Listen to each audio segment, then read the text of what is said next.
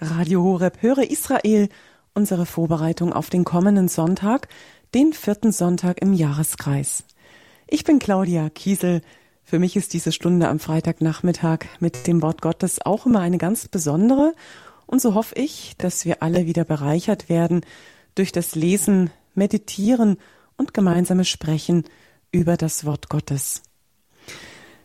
Dass Gott andere Maßstäbe hat als wir Menschen, das dürfen wir in den heutigen Bibeltexten gleich sehen, lesen, hören. Das Schwache hat Gott erwählt. Er steht an der Seite der Armen und der Bedürftigen. Die Bergpredigt mit den Seligpreisungen, die wir im Sonntagsevangelium in der Sonntagsmesse hören, Papst Franziskus hat diese auch den Personalausweis der Christen genannt. Gerne können wir uns später in der Sendung austauschen, wie für Sie, liebe Hörer, diese Handlungsanleitungen für Christen umsetzbar sind.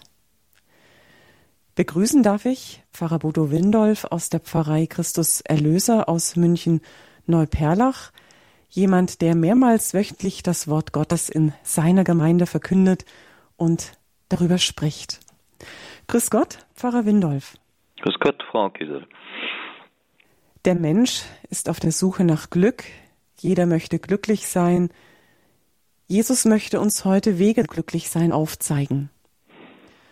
Öffnen wir uns jetzt im Gebet für das Glück, das Gott uns bereitet hat. Empfangen wir das Wort Gottes mit suchendem, bereitem Herzen. Guter Gott, wir wollen dir danken, dass du immer wieder neu zu uns sprichst, durch das Wort deines Sohnes, durch das Wort der Propheten, das Wort des heiligen Paulus wie in der Liturgie des kommenden Sonntags. Wir wollen dir danken, dass du uns deinen Heiligen Geist schenkst, damit wir ein hörendes Herz bekommen. Ein hörendes Herz, das offen ist für das, was du uns in dieser Stunde sagen möchtest. Es sind viele Worte, die wir hören, aber vielleicht ist es nur das eine Wort, das je unterschiedliche Wort, das den ein oder anderen von uns treffen soll. Wir wollen dich bitten, dass du unsere Ohren öffnest, unsere Herzen öffnest, unsere Gedanken öffnest, durch das Licht deines Geistes, damit er uns helfe, so zu hören, wie du willst, das aufzunehmen, was du uns sagen möchtest, und das in unser Leben hineinzusetzen und zu übersetzen in unser Leben, wozu du uns rufst. Komm, Heiliger Geist, und erfülle uns mit deiner Kraft. Amen. Amen. Dann hören wir jetzt die erste Lesung aus der Sonntagsmesse, entnommen aus dem Buch Zephania im zweiten Kapitel, Vers 3, und dann geht's über in das dritte Kapitel. Sucht den Herrn, all ihr Gedemütigten im Land, die ihr nach dem Recht des Herrn lebt. Sucht Gerechtigkeit, sucht Demut. Vielleicht bleibt ihr geborgen am Tag des Zorns des Herrn. Und ich lasse in deiner Mitte übrig ein demütiges und armes Volk. Sie werden Zuflucht suchen beim Namen des Herrn, als der Rest von Israel. Sie werden kein Unrecht mehr tun und nicht mehr lügen, in ihrem Mund findet man keine trügerische Rede mehr. Ja, sie gehen friedlich auf die Weide, und niemand schreckt sie auf, wenn sie ruhen. Liebe Zuhörerinnen und Zuhörer, gilt mein Gruß. Ein paar Gedanken zu dieser ersten Lesung des kommenden Sonntags und ich möchte beginnen mit ein paar Sätzen zum Propheten Zephania. Zephania, der Name bedeutet Yahweh hat geborgen oder so wird es auch übersetzt durch Yahweh verteidigt. Er empfing seine Botschaften zur Zeit des jüdischen Königs Joschia der 639 vor Christus den Thron in Jerusalem bestieg. Dieses Büchlein eines unter den zwölf kleinen Propheten wurde wohl zwischen 635 und 625 vor Christus geschrieben. Man kann aus diesem Buch vielleicht drei Hauptlehren herauslesen. Gott hat Macht nicht nur über Israel, sondern über alle Nationen. Er ist also nicht nur ein Nationalgott, sondern er ist der Gott des Himmels und der Erde. Ein weiteres, die Bösen werden bestraft und die Gerechten werden am Tag des Herrn, am Tag des Zornes Gottes Segen und Heil empfangen. Das ist eine klassische Botschaft der Propheten. Und dasselbe gilt für die letzte Hauptlehre. Gott segnet diejenigen, die bereuen, umkehren und ihm vertrauen. Das hört sich alles sehr vertraut und wie gesagt klassisch an. Jedenfalls gehört auch Zephania zu den prophetischen Gestalten Israels, die kein Blatt vor den Mund nahmen. Er rief dem Volk zu, dass weder die vielen Götter, die immer wieder angebetet wurden, noch die mächtige assyrische Armee sie retten könnten. Gott ist gnädig und mitfühlend, ja, aber wenn alle Warnungen gerade auch der Propheten, ignoriert werden, muss mit einer Urteilung, muss mit Gericht gerechnet werden. Gleich der Eingangsvers der, der gehörten Lesung gehört zu den Schlüsselversen. Suchet den Herrn, alle ihr Elenden im Lande, die ihr seine Rechte haltet, suchet Gerechtigkeit, sucht Demut. Vielleicht könnt ihr euch bergen am Tag des Zorns des Herrn. Es kann durchaus sein, dass Zephania mit dieser Art der Verkündigung dem wenig später begonnenen Reformvorhaben des Königs Joschia, er ist einer der wenigen äh, insgesamt sehr erfreulichen Könige in, in Juda, also im Südreich, dass er diesem Reformvorhaben mit den Weg bereitet hat.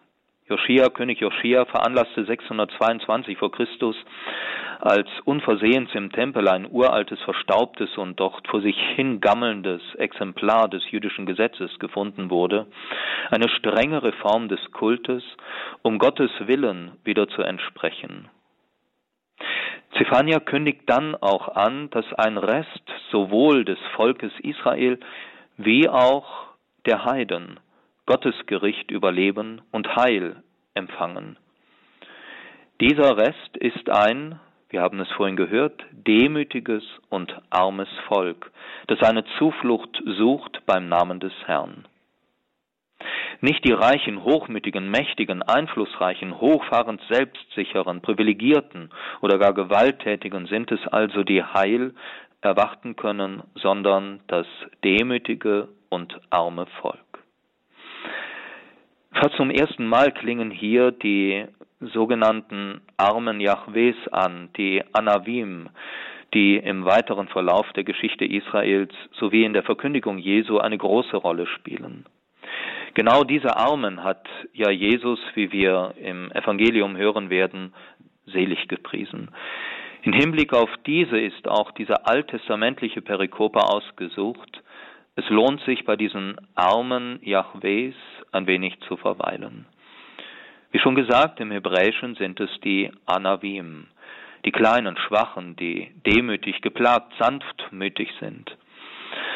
Es wurde einmal gesagt, dass zehn Jahre Bibelstudium nicht ausreichen würden, um diesen Begriff, diese Idee zu klären und die Frage zu beantworten, warum vor allem die Armen Israels Gott willkommen heißen und daher besonders ihnen Gottes Heilsverheißungen gehören. Schon hier sieht man, dass Armut nach diesem Verständnis nicht nur Mangel an Geld und anderen materiellen Gütern meint, sondern insbesondere den Charakter eines Menschen, sein tiefstes Wesen, also eine Haltung der geistigen Armut vor Gott meint. Es sind die, die zu Gott beten, rufen, flehen, ja schreien und auf die Gott in besonderer Weise hört.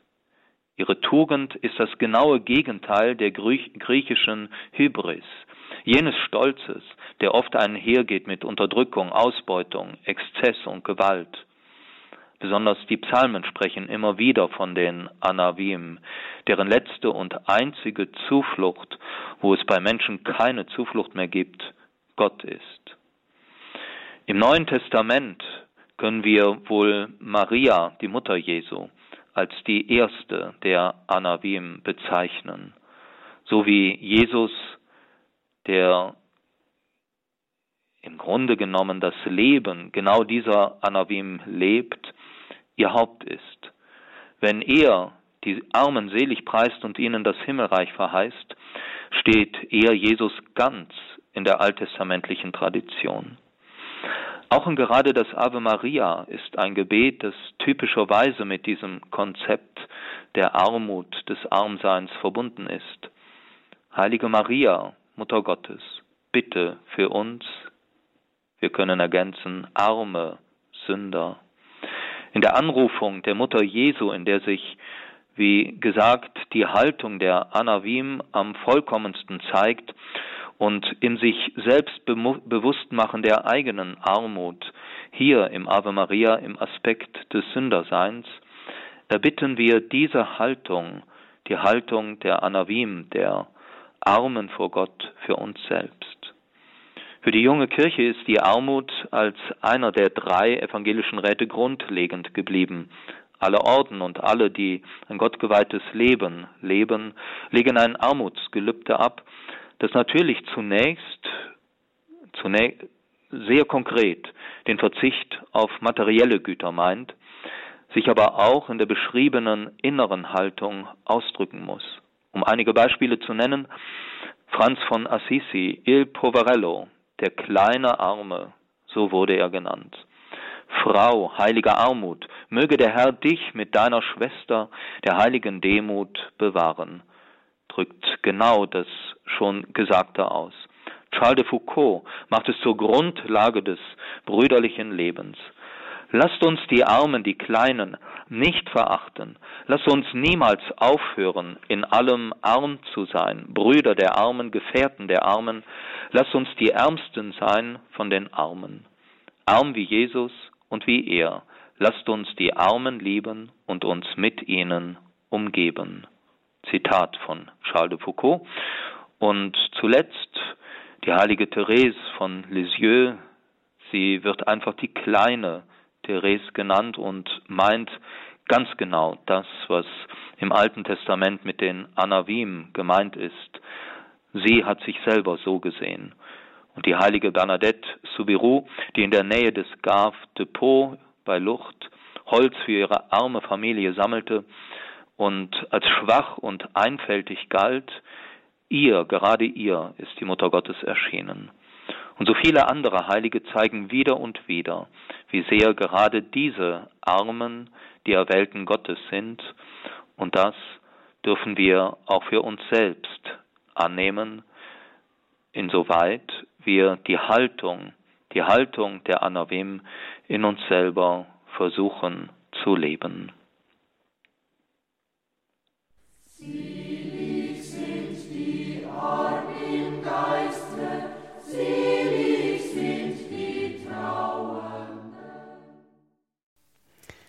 Seligpreisungen, die wir gerade vertont gehört haben. Sie haben eingeschaltet bei Radio Horeb am Freitagnachmittag in unserer Bibelsendung Höre Israel, in der wir uns mit den liturgischen Bibeltexten auf den kommenden Sonntag, den vierten Sonntag im Jahreskreis vorbereiten. Wir kommen jetzt zur zweiten Lesung, nachdem wir die erste schon gehört haben und die Gedanken unseres heutigen Sendungsgastes Pfarrer Bodo Windolf. Die zweite Lesung, wenn Sie mitlesen möchten in Ihrer eigenen Bibel, finden Sie im ersten Korintherbrief Kapitel 1, 1 Korinther 1, die Verse 26 bis 31. Seht auf eure Berufung, Schwestern und Brüder. Das sind nicht viele Weise im irdischen Sinn, nicht viele Mächtige, nicht viele Vornehme, sondern das Törichte in der Welt hat Gott erwählt, um die Weisen zu Schanden zu machen. Und das Schwache in der Welt hat Gott erwählt, um das Starke zu Schanden zu machen. Und das Niedrige in der Welt und das Verachtete hat Gott erwählt. Das, was nichts ist, um das, was etwas ist, zu vernichten, damit kein Mensch sich rühmen kann vor Gott. Von ihm her seid ihr in Christus Jesus, den Gott für uns zur Weisheit gemacht hat, zu Gerechtigkeit, Heiligung und Erlösung. Wer sich also rühmen will, der rühme sich des Herrn. So heißt es schon in der Schrift.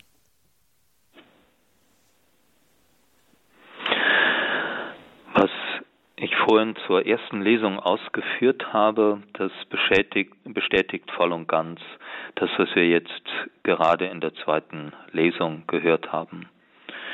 Gott schaut nicht auf irdische Weisheit, Klugheit und Größe. Vielmehr sieht man gerade an der von Paulus ja selbst gegründeten korinthischen Gemeinde, wie wenig dies bei ihm, bei Gott zählt. Er schaut auf die Kleinen und Geringen. Paulus möchte seiner Gemeinde ohne Zweifel auch, er möchte sie ermutigen, dass sie sich selber nicht gering achten. Wie oft mögen die, die Gläubigen in Korinth, die ohne Zweifel einer eher unteren sozialen Schicht angehören, in prekären Situationen, wie wir heute sagen würden, stecken oder aus ihnen herauskommen, wie viel Herablassung, wie viel Spott, Häme, wie viel an abfälligen Bemerkungen mögen Sie vielleicht schon vernommen haben oder gespürt haben. Manchmal sind es ja einfach nur Gesten oder dass man einfach nicht Teil einer äh, höheren Gesellschaft ist, abgeschrieben. Und ihnen sagt Paulus dieses trostvolle Wort, schaut nicht auf die Leute, auf die, die das Sagen haben in einer Stadt wie in Korinth, die da das große Wort schwingen, sondern schaut auf Gott. Er ist es, der auf euch schaut, der einfach sieht, was wer ihr seid als Menschen, als Gläubige, als solche, die bereit sind, das Evangelium anzunehmen. Er ermutigt sie dazu Ja zu sagen, dass in dem Glauben, den sie angenommen habe, haben, eine Umwertung der Werte, Werte stattfindet. Und am tiefsten und am radikalsten wird und wurde ihnen das deutlich in dem, was Paulus verkündet hat. In den Versen zuvor hatte er gesagt, dass er nicht gekommen ist, um mit wohlgewählten und rhetorisch ausgefeilten Worten das Evangelium zu verkünden. Er ist mit Sagen und Zittern gekommen. Vielleicht aufgrund der schlechten Erfahrung, die er in Athen kurz zuvor gemacht hatte, oder weil die rhetorisch geschliffene Rede nicht seine Stärke waren, das wissen wir nicht. Aber er, Paulus, steht dazu und er sagt, nein, nicht das war mein Ehrgeiz, sondern ich wollte nichts anderes wissen als Jesus Christus, und zwar als den gekreuzigten, indem sich also auf ganz radikale Weise bestätigt, was er ihnen zuvor als den zu einer sozialen niederen Schicht gehörenden sagen wollte. Er ist an eurer Seite. Ihn, der nicht nach oben wollte, sondern nach ganz unten gegangen ist. Ihn, der nie die vorderen Plätze gesucht hat, sondern für sich am Kreuz den letzten der letzten Plätze gewählt hat. Ihn, der in der Bergpredigt die, die in der Welt höchstens bemitleidet, wenn nicht verachtet werden, nicht nur nicht irgendwie tröstet, sondern geradezu selig preist. Ihn und ihn allein will Paulus verkünden. Und so kommt es nicht von ungefähr, dass besonders die diese Frohbotschaft annehmen, die auf solche Weise Jesus ganz nahe sind und denen sich Jesus nahe gemacht hat, die ihn auf ihrer Seite wissen dürfen wie sehr das, was Paulus hier schreibt und wie sich christliche Gemeinden sicher nicht überall gleich, aber sicher besonders exponiert in Korinth, das weiß man, dass es auch Wohlhabende gegeben hatte, die sich dem neuen Glauben, äh, dem Evangelium zugewendet haben. Aber doch war es irgendwie auch der Geruch der einfachen Leute, ähm, gerade derer, die in der antiken Gesellschaft einen sozial niederen Status hatten. Dazu gehörten auch Frauen, viele Frauen, die das Evangelium für sich entdeckt hatten, zuvor übrigens schon das Judentum, Sklaven und Menschen, die, wie schon erwähnt, die verachtet wurden. Das hat natürlich gerade auch den Hohn und den Spott der Intellektuellen der damaligen Zeit auf sich gezogen. Es sei nur einer zitiert, Celsus, mit dem Origenes im dritten Jahrhundert einen Strauß ausgefochten hat äh, in gegenseitigen Schreiben. Und er, Celsus, er schreibt unter anderem, dass sie, die Christen, nur Leute ohne Geist, ohne Ansehen und ohne Verstand, Sklaven und Weiblein und Kindlein überreden können, diese Religion anzunehmen. Und so viele andere damals und auch später haben die Christen als Lumpenproletariat, Hefe des Volkes Bodensatz bezeichnet. Friedrich Nietzsche in im vorletzten Jahrhundert mit bitterer Häme über den kleinen Leutegeruch und die Sklavenmoral der Christen hergezogen. Ich denke, wir alle erinnern uns an die Worte von Papst Franziskus, dass wir den, gerade auch die Hirten, den Geruch der, den Stallgeruch der, der Schafe, ich glaube, so hat er sich ausgedrückt, an den Rand gehen sollen und wie nahe er hier dem Neuen Testament, dem Evangelium und Paulus ist, das haben wir in dieser Lesung gehört. Dass Paulus in der korinthischen Gemeinde, was übrigens in anderen Gemeinden durchaus, ich habe es schon gesagt, anders gewesen sein kann, vor allem Gläubige aus den niedrigen sozialen Schichten antrifft, ist nicht schon, und ich glaube, das ist wichtig, ein Wert an sich. Auch unter den Armen gibt es Dünkel, Blasiertheit, Hochmut und Stolz und Verschlossenheit gegenüber dem Evangelium, wenn sie dafür vielleicht auch nicht so anfällig sein mögen wie die, die höheren sozialen Schichten angehören. Aber ebenso gibt es unter den Reichen und Mächtigen Menschen, die bescheiden, einfach, demütig und offen für die Frohbotschaft sind. Darauf aber kommt es letztlich allein an, Paulus macht hier auf eine Gefahr aufmerksam, so wie Jesus es übrigens immer auch getan hat. Die Gefahr, die in Reichtum und eingebildeter Intellektualität liegen können, aber nicht dazu führen müssen. Und so war das Christentum von Anfang an offen für alle, für ausnahmslos alle sozialen Schichten, für einfache und kluge, für schlichte Gemüter und Intellektuelle. Und wenn er, Paulus, davon spricht, dass Gott das Schwache erwählt hat, um das Starke zu Schanden zu machen und damit sich niemand rühmen, damit sich niemand rühmen könne, damit, dann ist damit nicht einer Schwächlichkeit oder, oder gar Dümmlichkeit das Wort geredet, sondern noch einmal jenem blasierten Hochmut, der sich wie der Pharisäer im Gleichnis Jesu vor, vor Gott gegenüber dem Zöllner rühmt und dafür dankt, nicht so zu sein wie dieser da.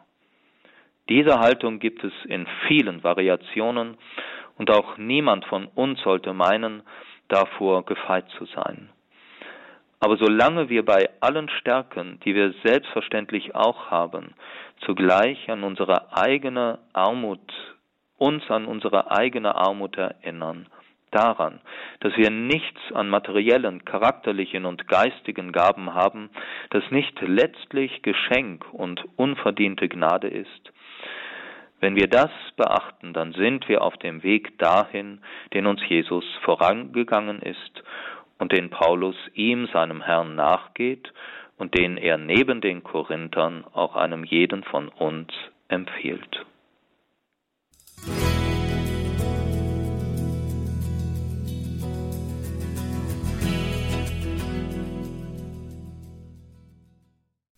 Und mit dem Heiligen Geist wollen wir jetzt weiter in der Bibel lesen. Wir kommen in unserer Sendung Höre Israel, Vorbereitung auf den Sonntag zum Sonntagsevangelium aus dem Matthäus-Evangelium, Kapitel 5, die Verse 1 bis 12. Matthäus 5, 1 bis 12. In jener Zeit, als Jesus die vielen Menschen sah, die ihm folgten, stieg er auf den Berg. Er setzte sich, und seine Jünger traten zu ihm. Und er öffnete seinen Mund, er lehrte sie und sprach Selig die arm sind vor Gott, denn ihnen gehört das Himmelreich. Selig die Trauernden, denn sie werden getröstet werden. Selig die Sanftmütigen, denn sie werden das Land erben. Selig die hungern und dürsten nach der Gerechtigkeit, denn sie werden gesättigt werden. Selig die Barmherzigen, denn sie werden Erbarmen finden. Selig die rein sind im Herzen, denn sie werden Gott schauen. Selig die Frieden stiften, denn sie werden Kinder Gottes genannt werden. Selig die verfolgt werden um der Gerechtigkeit willen, denn ihnen gehört das Himmelreich. Selig seid ihr, wenn man euch schmäht und verfolgt und alles Böse über euch redet um meinetwillen. Freut euch und jubelt, denn euer Lohn wird groß sein im Himmel. Die Bergpredigt, die durch die Seligpreisungen eingeleitet wird, hat man oft als das Gegenüber zum alttestamentlichen Dekalog, also zu den zehn Geboten gedeutet. Die Art und Weise, wie Matthäus diese große Predigt Jesu gewissermaßen inszeniert, legt das auch nahe. Wie Mose steigt Jesus auf einen Berg und wie Mose lehrt er seine Jünger, die sich um ihn herum lagern. Im Zuge dieser Parallelisierung sind Christen nicht immer der Versuchung entgangen, die in der Bergpredigt niedergelegte christliche Ethik als die entschieden höhere gegenüber der alttestamentlichen Ethik anzusehen. Das mag nicht ganz falsch sein, aber verkennt sehr schnell, dass Jesus die bleibende Gültigkeit des Dekalogs sogar entschieden betont hat. So, wenn er sagt, Denkt nicht, ich sei gekommen, das Gesetz und die Propheten aufzuheben. Ich bin nicht gekommen, um aufzuheben, sondern um zu erfüllen. Was wir in den Seligpreisungen und allem, was danach kommt, hören, ist das, was im alten Bund immer schon gemeint war und das Jesus nur freilegt, vertieft und verstärkt. Eine weitere Beobachtung zeigt die Kontinuität mit dem Alten Testament. Selig der Mann, der Freude hat an der Weisung des Herrn. Im Psalm 1, im allerersten Psalm hören wir diesen Satz. Selig der Mann, der auf den Herrn vertraut. Ein Gebet von Jeremia. All das sind Wendungen, die der gläubige Jude und damit die Zuhörer Jesu im Ohr haben. Auch hier führt Jesus alttestamentliche Glaubenshaltung weiter und vertieft sie. Von den Menschen, die Jesus zuhörten, werden daher einige diese Worte als Mahnung an sich selbst verstanden haben, als Aufforderung zur Lebenskorrektur oder sie haben sich in ihnen selbst erkannt. Sie haben erkannt, dass sie selbst arme, hungernde, trauernde, weinende sind und die Worte Jesu als Tröst sie erkannt haben, wie sehr hier die normalen Maßstäbe dessen, was in dieser unserer Welt gilt, was Menschen mit Glück und gutem und erstrebenswertem Leben verbinden, durch Jesus restlos auf den Kopf gestellt wird. Die weltlichen Maßstäbe, sie werden hier allesamt, allesamt umgestürzt. An dieser Stelle ein kurzer Hinweis auf aktuelle Diskussionen. Auf dem synodalen Weg beruft man sich immer wieder auf die sogenannte Lebenswirklichkeit, mit der die Moral, insbesondere die Sexualmoral der Kirche, nichts mehr zu tun habe und die daher entsprechend geändert gehöre. Es gibt nicht eine einzige Stelle im Neuen Testament und am allerwenigsten in den Seligpreisungen und in der Bergpredigt insgesamt, wo Jesus sich an der Lebenswirklichkeit der Menschen orientiert und an sie seine Ethik angepasst hätte das haargenaue Gegenteil ist der Fall. Wenn also die Lebenswirklichkeit zum Orientierungspunkt einer zukünftigen neuen Ethik gemacht werden sollte, wäre das Neue Testament entsprechend zu zensieren. Das heißt, als erstes müsste die gesamte Bergpredigt aus dem Evangelium hinausgeworfen werden, zusammen mit den Seligpreisungen. Am Ende sieht man, denke ich, wie absurd diese Argumentationsfigur ist. Aber das nur als Nebenbemerkung. Wenn wir fragen, wer ist ein Mensch, zum Beispiel bei Beerdigungen, werden wir immer auch auf seine Biografie schauen, Stationen seines Lebens, was er geschafft und geleistet hat, aber sicher viel eher sein Wesen erfassen, wenn wir auf seinen Charakter schauen und auf die inneren Werte, die wir mit ihm verbinden. In diesem Sinn hat Josef Ratzinger Papst Emeritus Benedikt, in seinem Jesusbuch die Seligpreisungen als eine, ich zitiere ihn, verhüllte innere Biografie Jesu bezeichnet, wie ein Porträt seiner Gestalt. Jedenfalls können wir sagen, dass jedes seiner Worte durch sein Leben gedeckt ist. Er sagt und fordert hier nichts, was er nicht selbst gelebt hätte. Ich möchte einmal kurz versuchen, die Seligpreisungen durchzubuchstabieren, durchzugehen. Zu den Armen, zu der ersten habe ich ja schon einiges gesagt, das auch genügen soll. In der zweiten werden die Trauernden selig gepriesen und ihnen wird Trost verheißen. Es gibt ja mehrere Arten von Traurigkeit, die über den Verlust eines Menschen, bei dem man aufpassen muss, dass diese Trauer nicht egoistisch wird. Ach, wie arm ich doch selber bin. Ich bitte mich da nicht misszuverstehen. Man muss aufpassen, dass es nicht in dieses Fahrwasser gelangt. Denn wenn es stimmt, dass Gott seine Hand über uns hält, dann wird man oft zweifelnd, natürlich, aber doch auch sagen können, dass es wohl in diesem Augenblick das Beste war, dass dieser Mensch, also insbesondere wenn er alt und lebenssatt ist, bei Kindern und Jugendlichen fällt es natürlich sehr schwer, aber dass es jedenfalls nicht aus der Vorsehung Gottes herausfällt und wie oft das Beste für diesen Menschen ist, so sehr wir auch über seine Abwesenheit trauern. Und Natürlich, Trauer soll sein, muss sein. Wir sollen sie nicht verdrängen. Aber wir müssen so aufpassen, dass wir nicht in Trauer versinken.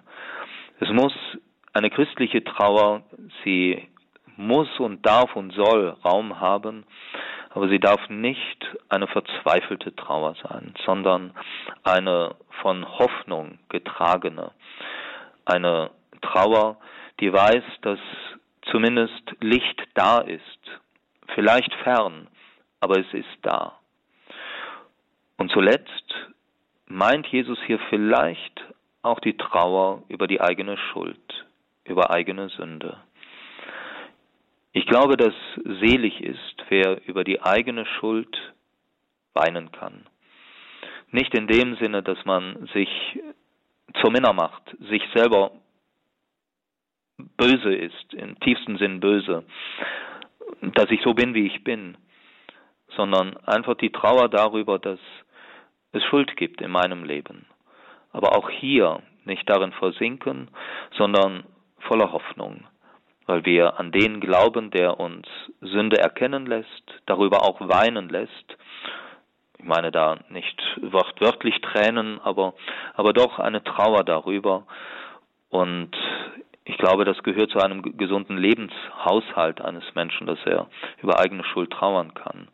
Aber immer so, dass sie nie verdeckt, dass es Vergebung gibt, dass Gott ein Vergebender ist. Jesus preist selig, die keine Gewalt anwenden, wörtlich die Sanftmütigen. Er, Jesus, er selber, Jesus, war ein Sanftmütiger der zum Beispiel in Jerusalem nicht hoch zu Ross eingezogen ist, sondern auf einem Esel, ohne Schwert, aber auch kein inneres Schwert. Wie oft sind wir gerade auch in Worten und Gedanken gewalttätig, eben nicht sanftmütig, alles andere als eben das.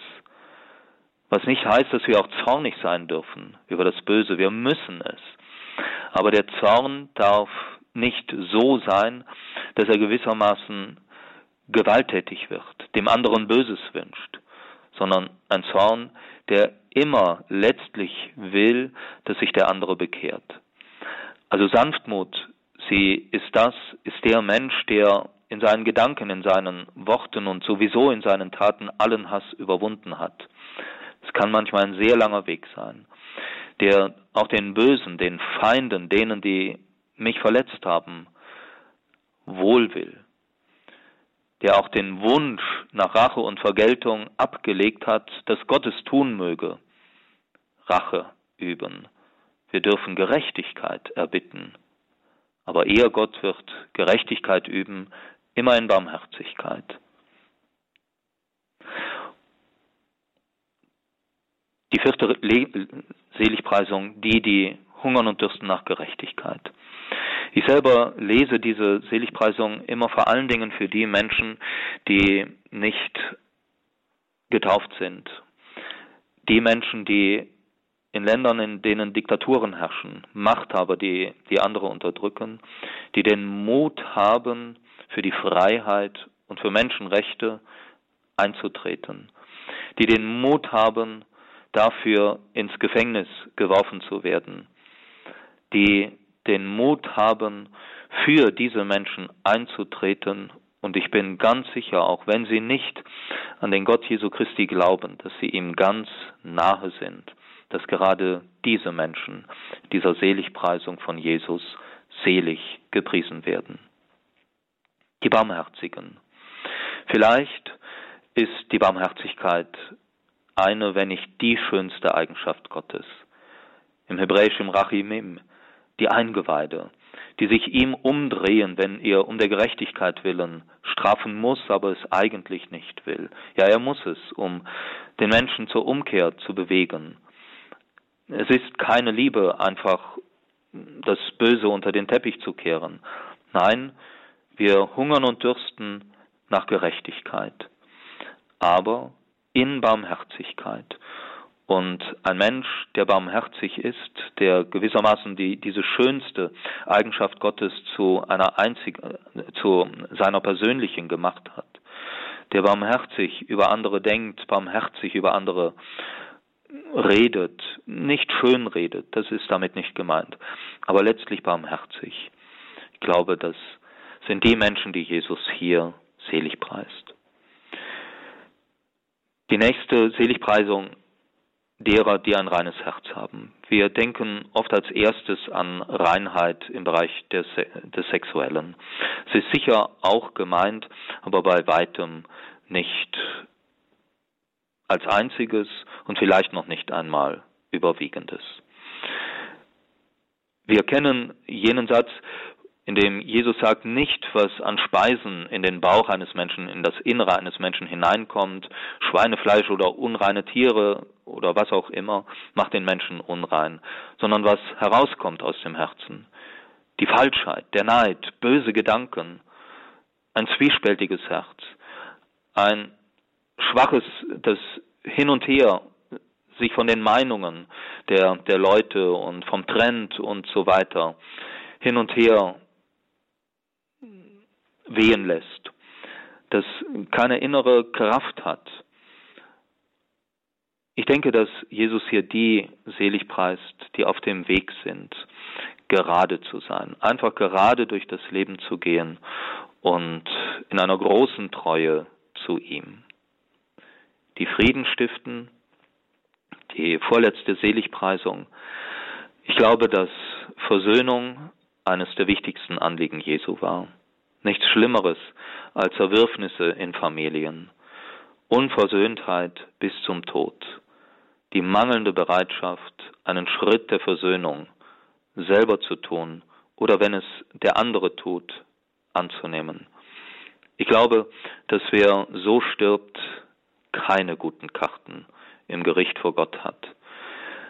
Ich sage es immer wieder, wie wichtig es ist, mit dem Schritt der Versöhnung nicht auf morgen zu warten, sondern ihn so bald wie möglich zu tun. Denn morgen könnte es schon zu spät sein. Manchmal wird es nicht angenommen. Damit muss man rechnen. Den Schritt der Versöhnung zu tun und zugleich zu wissen, ja, ich kann ins, er kann ins Leere gehen, ist wichtig, um sich vor einer weiteren Verletzung zu schützen. Aber ich kann dann hinterher immer von mir sagen, ich habe es zumindest versucht. Ich habe versucht, Frieden zu stiften, Versöhnung den Weg zu bereiten. Ich wünsche Ihnen allen, liebe Hörerinnen und Hörer, dass Sie die Kraft dazu, immer wenn es notwendig ist, finden. Und zuletzt werden selig gepriesen, die um seinet, um Jesu willen, verfolgt werden, missachtet werden, verspottet werden. Ja, Jesus verheißt uns nicht, dass man, dass wir von allen geliebt werden, wenn wir ihm folgen. Wie man mich gehasst hat, so wird man auch euch hassen. Das wird nicht bei allen Menschen der Fall sein. Aber damit müssen wir rechnen.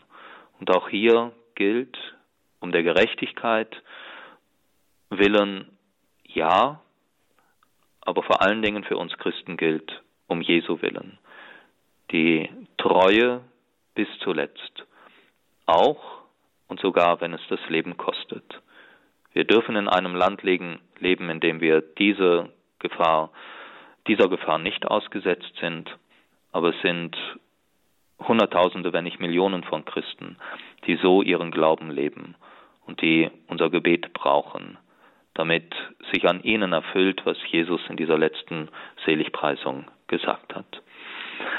Ihnen allen wünsche ich, dass wir, niemand von uns kann von sich sagen, ja, ich lebe das alles schon, aber dass wir auf dem Weg sind und das Licht, dass das Licht der Seligpreisungen unseren Weg begleite. Die Seligpreisungen. Wie geht's Ihnen, liebe Hörerinnen und Hörer, mit diesen Seligpreisungen? Sind das für Sie Wege zum Glück? Welche Erfahrungen haben Sie gemacht? Vielleicht sind Sie auch schon Menschen begegnet, die diese Seligpreisungen ganz konkret leben. Und das hat Sie beeindruckt. Es gibt jetzt noch kurz die Möglichkeit, in dieser Sendung mitzusprechen. Wir spielen jetzt noch ein Lied. Selig seid ihr. Und während dieses Liedes haben Sie noch die Möglichkeit, hier anzurufen unter der 089 517 008 008 089 517 008 008. Bis gleich.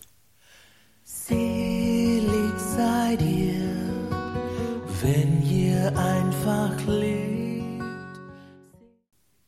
Und eine Hörerin hat sich gemeldet. Mit ihr gehen wir jetzt auf Sendung. Grüß Gott, mit wem sprechen wir? Grüß Gott, Müller, Ravensburg. Ich möchte mich erstmal bedanken für die Ausführungen und ähm, ich möchte schon auch die äh, sanftmütig, aber innerlich kocht dann in mir, wenn mir an, wenn gerne möchten andere bestimmen, wie, ähm, wie ich, also ähm, welche ähm, Regeln gelten oder äh, wann ich zu verzeihen habe und äh, die fühlen sich mir überlegen, ähm, ja genau, haushoch überlegen, obwohl ich schon 64 bin und die, ja, ähm, da möchte ich einfach auch äh, die Gerechtigkeit ja, also, äh, und meine äh, Persönlichkeit auch. Äh, ja, vielleicht, ha vielleicht habe ich kurz was dazu sagen. Ich glaube, es ist eine wichtige Frage. Ähm, ich äh, glaube auch, dass äh, gerade in christlichen Zeiten manchmal zu früh von Vergebung äh, die Rede ist und ähm, dass, äh, dass es Zeit braucht. Ähm, und das geht oft überhaupt nicht, nicht einfach. Manchmal ist es ein, ein, äh, ein Weg, der, der das ganze Leben braucht. Also so, dass schnelle jetzt verzeih bitte und das musst du und äh, so, da, da, das ist nicht meine, meine Rede. Ähm, wir müssen, äh, wenn wir wirklich zutiefst verletzt worden sind, wenn wirklich Böses stattgefunden hat, ähm, sei es uns gegenüber oder anderen gegenüber, äh, muss der, der Zaun der Verletztheit, äh, der Trauer darüber und auch der, der Bitterkeit, die das verursacht, Raum gegeben werden. Aber ich denke, problematisch wird es, wenn wir daran festhalten, wenn wir da nicht herauskommen, weil es uns selber böse macht oder zumindest äh, ja dieses reine Herz, dass es unser Herz versehrt, weil es dann Groll, Bitterkeit und und das macht uns selber unglücklich. Das ist einfach eine eine Lebenserfahrung und ich bin ganz sicher, dass, äh, dass es nicht wenige Menschen gibt, die, die sagen, ich kann noch nicht verzeihen, aber ich will es. Ich will es zumindest versuchen. Ein erster Schritt kann zum Beispiel sein, für den betreffenden Menschen zu beten. Manche sagen, ich kann für ihn nicht beten. Ich sage dann tatsächlich, versuche es. Wenn es heute noch nicht geht, versuche es morgen. Und äh, dann eröffnet sich ein Weg auch für einen selber in, in eine Freiheit, die der nicht hat, der an Hass und Groll und äh, Unversöhnlichkeit festhält. Ich glaube, das ist äh, wichtig zur Ergänzung. Danke, Pfarrer Windolf, für Ihre Antwort. Frau Müller, danke, dass Sie sich eingebracht haben mit dieser wichtigen Frage hier noch in unserer Bibelsendung. Liebe Grüße nach Ravensburg. Danke. Das war Höre Israel, unsere gemeinsame Vorbereitung mit dem Wort Gottes auf den kommenden vierten Sonntag im Jahreskreis. Pfarrer Bodo Windorf aus München Neuperlach hat sich die Zeit mit uns genommen und mit uns über die Bibeltexte nachzudenken. Ihnen, Pfarrer Windolf, ganz herzlichen Dank. Gerne. Am Sonntag, liebe Hörerinnen und Hörer, können Sie die Heilige Messe bei Radio Horeb mitfeiern, falls es für Sie nicht möglich ist, vor Ort in der Pfarrei an der Messe teilzunehmen. Sonntag bei Radio Horeb um 10 Uhr feiern wir mit Pfarrer Bernhard Hesse in Kempten die Heilige Messe. Also gerne dann nochmal die Bibeltexte vertiefen. Übrigens gibt es eine ganze Reihe zu den Seligpreisungen in unserer Reihe Spiritualität die im Februar beginnt mit Pater Jacques Philippe, einer Gemeinschaft der Seligpreisungen aus Frankreich. Sind Sie da gerne auch mit dabei, um diese Seligpreisungen auch in der Sendereihe Spiritualität dann noch zu vertiefen. Claudia Kiesel, mein Name. Danke jedem Hörer fürs mit dabei sein und Ihnen, Pfarrer Windolf, für all Ihre guten Worte, Gedanken, die Sie mit uns geteilt haben. An den Schluss stellen wir jetzt noch Ihr Gebet und Ihren Segen. Ja. Lasset uns beten. Herr Jesus Christus, du hast den Menschen damals und uns heute die Seligpreisungen geschenkt als einen Weg, den diese Welt nicht geht, als einen Weg, der dein Weg ist, der ein Weg in die Seligkeit, ein, Seel, ein Weg in die Freiheit ist, ein Weg dorthin, wo du auf uns wartest. Du hast uns diese Seligpreisungen nicht nur gegeben als ein Regelwerk, sondern du schenkst sie Gnade, auf diesem Weg dir entgegenzugehen, auf diesem Weg ein reines Herz zu bekommen, in der Armut derer zu leben, die alles von Gott erwarten, und zu helfen, dass wir in Gedanken, in Worten und in Werken sanftmütig sind, keine Gewalt anwenden, dass du uns hilfst zu dürsten, zu hungern und zu dürsten, dass es gerecht zugeht in unserem Lebensumfeld, in dem, was ich tue, was andere tun, dass wir für die eintreten, denen, denen Unrecht widerfährt, dass wir Trauernde trösten und in unserer eigenen Trauer immer Hoffnung haben dürfen, die du schenkst. Und dass, wenn wir um deines Namens willen belächelt werden oder ausgegrenzt werden, dass wir wissen dürfen, das ist das, was du gesagt hast und es liegt darauf ein großer Segen für die Treue, die, für die du uns die Kraft gibst. Und so segne sie alle, die sie am Radio zuhören, der dreieinige Gott, der Vater und der Sohn und der Heilige Geist. Amen.